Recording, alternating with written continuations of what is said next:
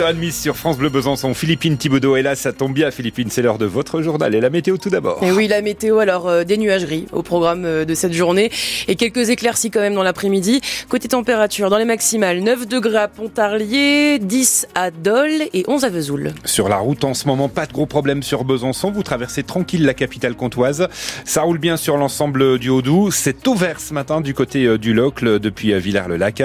Pas de problème entre Joune et Valorbe, là voilà pour les, les frontaliers Salut le matin qui écoute France Bleu Besançon en masse.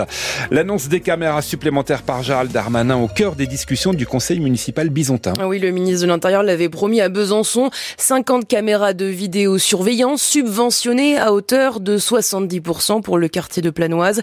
Deux semaines plus tard, ça fait toujours débat.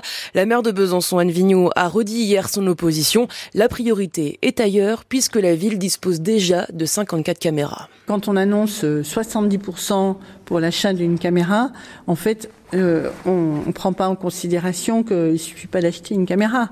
Il y a tout le système qui est autour. Ce qui coûte le plus cher, c'est pas la caméra, c'est la mettre sur un poteau, c'est 180 000 euros. Et derrière une caméra, il y a bien sûr des gens qui les visualisent. Il y a bien sûr toute une, une maintenance, toute une organisation. Enfin bon.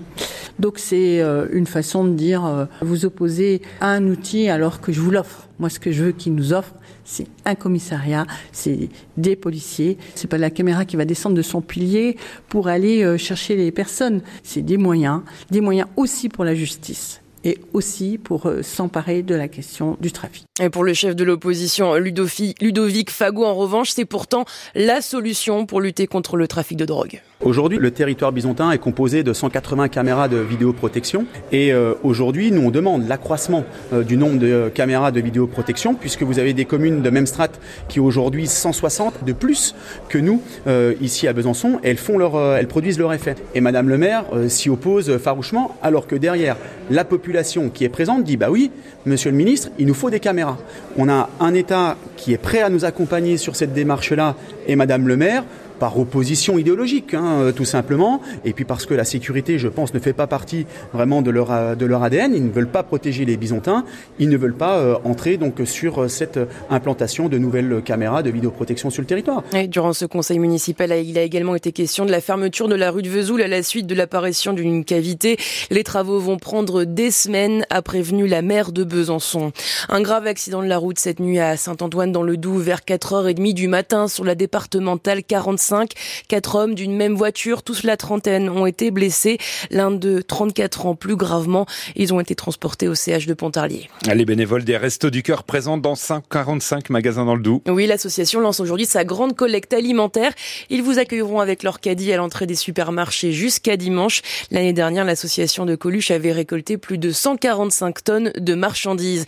Le 1er mars, c'est aussi le début de Mars Bleu, moins connu que la campagne Octobre Rose. C'est le mois dédié au dépistage du cancer colorectal, appelé aussi le cancer de l'intestin. Une marche bleue est organisée à 14h à Grand Charmant dans le Nord-Franche-Comté. Ah, les épreuves de Coupe du Monde du biathlon à Oslo en Norvège débutent aujourd'hui. Avec un jour de retard, hein, puisque les conditions météo ne le permettaient pas hier. La course individuelle féminine a donc été reprogrammée à midi et demi aujourd'hui avec, par ricochet, le décalage du départ de l'épreuve individuelle masculine à 15h30. On suivra bien évidemment les francs-comtois, Lou Jean Monod-Laurent puis Quentin Fillon-Maillet.